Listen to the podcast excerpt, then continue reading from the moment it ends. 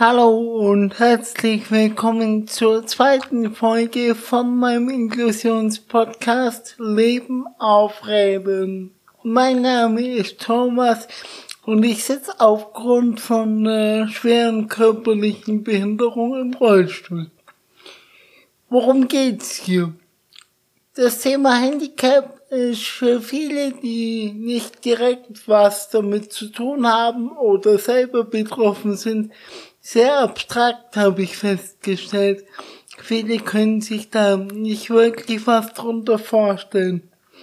Da möchte ich ansetzen und möchte mit Schilderungen aus dem Alltag interessierten Menschen ein Bild davon vermitteln, wie es ist, mit einem Handicap zu leben, möchte über gute Entwicklungen wie auch Probleme offen und deutlich sprechen und möchte so einen lösungsorientierten Austausch oder eine Diskussion anbahnen, die letztendlich die Inklusion in ihrer Umsetzung unterstützen und begleiten soll.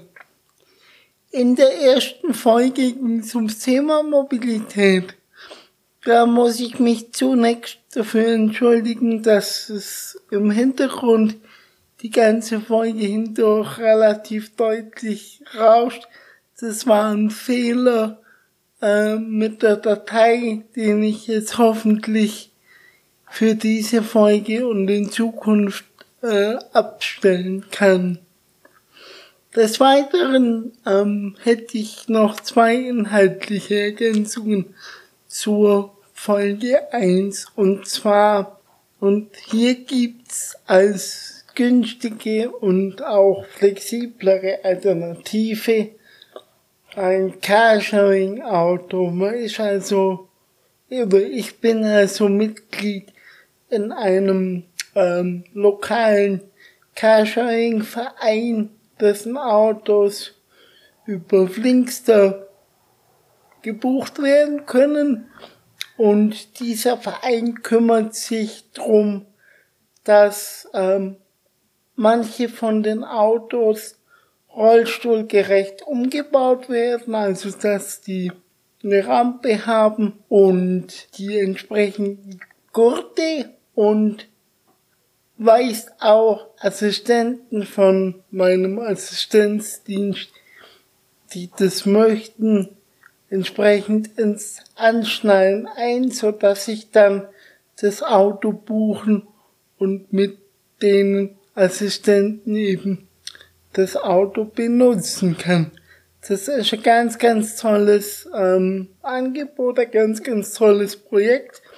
Und ich fände es toll, wenn derartige Projekte sich ein bisschen ausbreiten, dass im Endeffekt mehr Menschen ähm, Zugriff auf sowas haben und das benutzen können. Zum Zweiten hatte ich mit den in den letzten Jahren aufgekommenen E-Scootern so meine Probleme, dadurch, dass die oft mitten auf dem Gehweg oder in Durchgänge abgestellt waren und dementsprechend ein Hindernis dargestellt haben. Da hat die Stadt jetzt 27 Abstellzonen eingerichtet, wo diese E-Scooter abgestellt werden müssen, damit die Buchung ähm, beendet werden kann. Das wird, soweit ich gesehen habe, ganz gut angenommen. Diese E-Scooter verschwinden entsprechend vom Gehweg ich hoffe auch da, dass das weiterhin so gut angenommen wird und auch ausgebaut wird und dass im Endeffekt dieses Problem der Vergangenheit angehört. Aber jetzt zur heutigen Folge. Die Frage, komme ich da rein, stellt sich als Rollstuhlfahrer sehr, sehr häufig, wenn man irgendwo hin will, wo man noch nie war. Es geht also um Barrierefreiheit in öffentlichen Gebäuden und ich würde euch gern gedacht mitnehmen in ein Restaurant, in einen Laden und in eine Arzt- beziehungsweise Therapiepraxis. Da gibt's ein paar Sachen, die gelten allgemein. Also zum einen ist das ähm, der Eingang. Wir stellen uns vor, wir kommen dahin, vorausgesetzt, äh, es funktioniert alles mit dem Fahren. Ähm, wir kommen dahin und stehen da davor. Jetzt ist natürlich die Frage, ist der Eingang ebenerdig? Wenn nicht, gibt's da im Idealfall eine Rampe. Die Tür muss natürlich breit genug sein, damit man durchkommt. Und wenn es ganz praktisch ist, ist sogar eine automatische Tür, die von selber aufgeht, wenn man drauf zufährt, beziehungsweise auf Knopfdruck.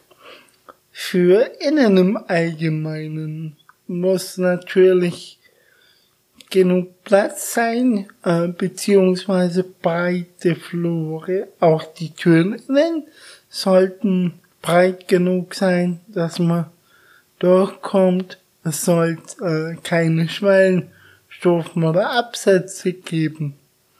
Beim Bodenbelag sind natürlich glatte Bodenbeläge hilfreich. Teppiche können ein Problem darstellen, sind aber Gott sei Dank recht selten. Und wenn es um ein mehrstöckiges Gebäude beziehungsweise mehrstöckige, mehrstöckiges Restaurant, Laden oder was auch immer geht, ist die Frage, gibt es einen Aufzug? Wenn es den gibt. ist Es sehr hilfreich, wenn der natürlich ein bisschen größer ist.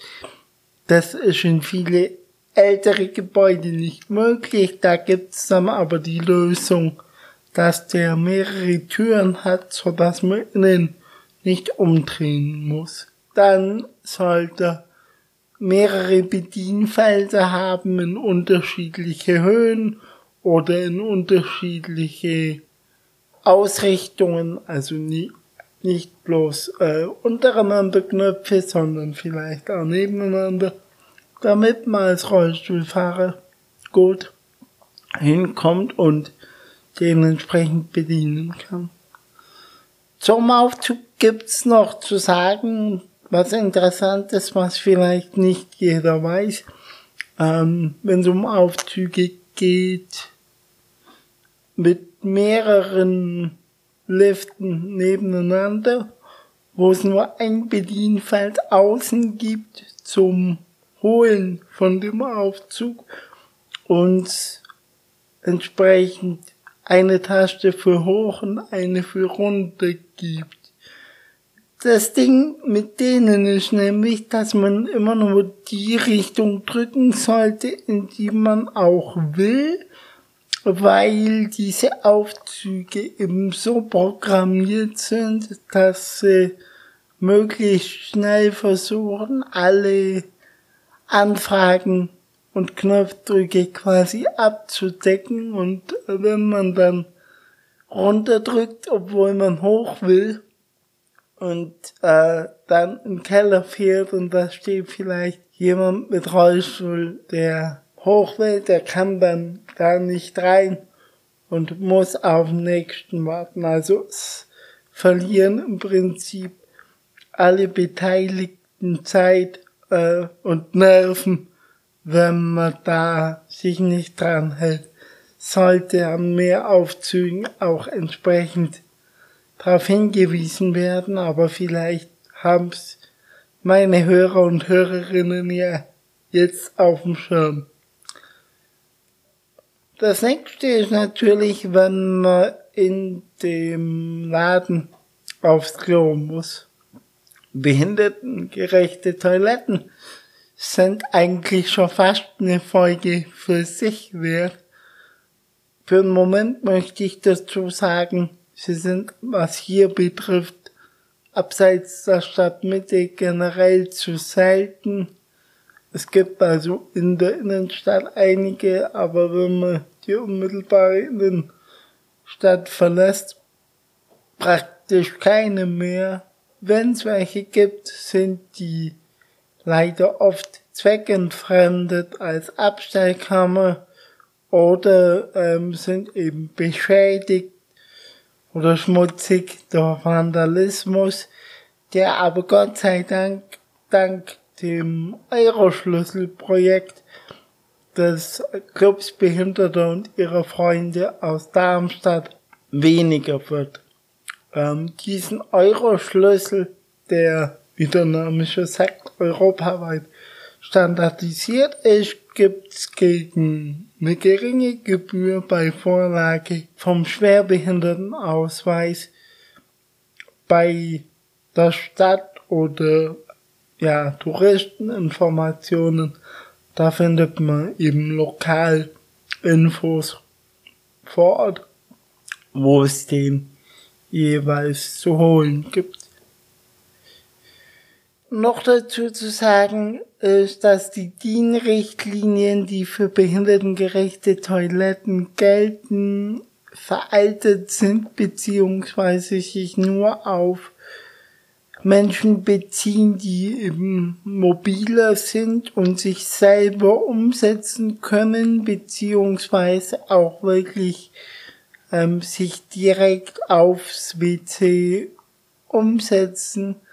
Das ist aber in Wirklichkeit nur ein kleiner Teil der Leute, die wirklich auf eine barrierefreie Toilette angewiesen sind. Die Realität sieht halt oft ähm, so aus, dass es Menschen gibt, die sich Kathetern oder die Inkontinenzversorgung tragen, die entsprechend gewechselt werden muss oder die Hilfe beim Transfer brauchen.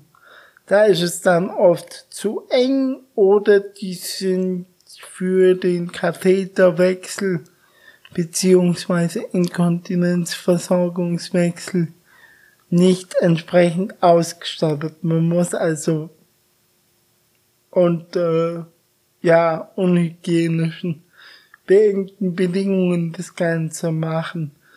Es ist also insgesamt äh, notwendig, dass es mehr Behindertentoiletten gibt der Idealfall gerade bezogen auf die genannten Problematiken ist hier ein Projekt namens Toiletten für alle von der Münchner Stiftung Leben pur. Man kann sich dann oder man kann die Toilette bei sich im Laden oder Restaurant bei denen registrieren lassen, wenn denn mindestens 12 Quadratmeter Platz vorhanden sind in dieser Toilette und man sie zusätzlich mit einer Pflegeliege für den Einlagen- bzw. Katheterwechsel und einem Lifter für den Transfer ausstatten wollen würde. Mehrere Infos gibt's bei denen auf der Website. Ich werde auch die entsprechenden Infomaterialien in meiner Folgenbeschreibung verlinken. Äh, jetzt will ich noch ein bisschen spezifischer auf die ganzen einzelnen Bereiche eingehen und äh, möchte was zur Möblierung sagen. In der Gastronomie helfen da natürlich, wenn es unterschiedliche Tische gibt und Sitzgelegenheiten, die ja vielleicht unterschiedliche Höhen haben oder unterschiedlich viel Platz zwischen den Tischbeinen, so dass man da hinfahren kann und wenn sie auch verrückbar sind, sodass man es entsprechend verrutschen kann und dann sich so hinstellen kann, dass man nicht im Weg steht, ist auf jeden Fall gute Sache. Im Einzelhandel und in Therapiepraxen ähm, helfen Theken, die unterschiedliche Ebenen haben bei der entsprechenden Fläche, so dass man auch seine Unterlagen und so entsprechend äh, bearbeiten kann. Und wenn es um Therapie und Arztpraxen geht, ist natürlich der Wartebereich ein Thema. Gibt es da genug Platz? Gibt es vielleicht Ecken, in die man sich stellen kann, wo man nicht im Weg steht mit seinem Rollstuhl? Generell möchte ich jetzt noch ähm, darauf eingehen, dass ich schon sehr gute Erfahrungen gemacht habe in dem Bereich mit Personal, was einfach ähm, und auch anderen Kunden, die in dem Moment vor Ort waren, die einfach ähm, mitgedacht haben und freundlich und rücksichtsvoll waren. Es ist zum Beispiel in der Gastronomie so, dass das Essen einem auf Anfrage schon geschnitten gebracht wird, wenn man mal niemand dabei hat, der einem da hilft. Und auch die nach dem Verbot der Plastikstrohhalme aufgekommenen dünnen Papierstrohhalme, die sich relativ schnell aufgelöst haben im Getränk, verschwinden mittlerweile beziehungsweise setzen sich stabilere Alternativen, die entsprechend mit ökonomischem Kunststoff oder so beschichtet sind, setzen sich so langsam durch.